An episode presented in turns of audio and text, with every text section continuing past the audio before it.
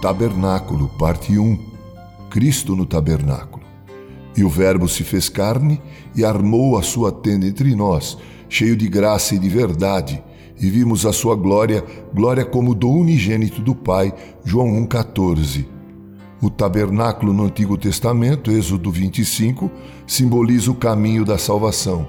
É como se fosse uma sombra lançada pelo Salvador, que é o verdadeiro caminho para a vida. Hebreus 8,5.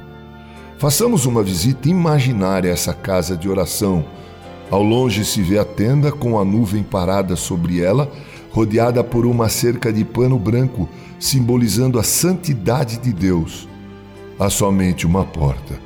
No átrio há dois objetos: o grande altar do holocausto, onde os dois sacrifícios diários principais eram de um cordeiro, o lugar da nossa justificação. Atrás do altar está a bacia de água usada pelos sacerdotes na purificação simbólica, apontando a nossa santificação diária. Depois chegamos ao tabernáculo propriamente dito, uma tenda de uns cinco metros de altura. Entrando respeitosamente na penumbra do santo lugar, notamos ao lado esquerdo as lâmpadas do candelabro que iluminam essa sala de espera. Do lado direito está uma mesa baixa, convidativa. Em cima dela, pães apontando para o Senhor Jesus, conforme João 6,35. No fundo da sala, o terceiro objeto, o pequeno altar de incenso, simboliza a oração do nosso sumo sacerdote.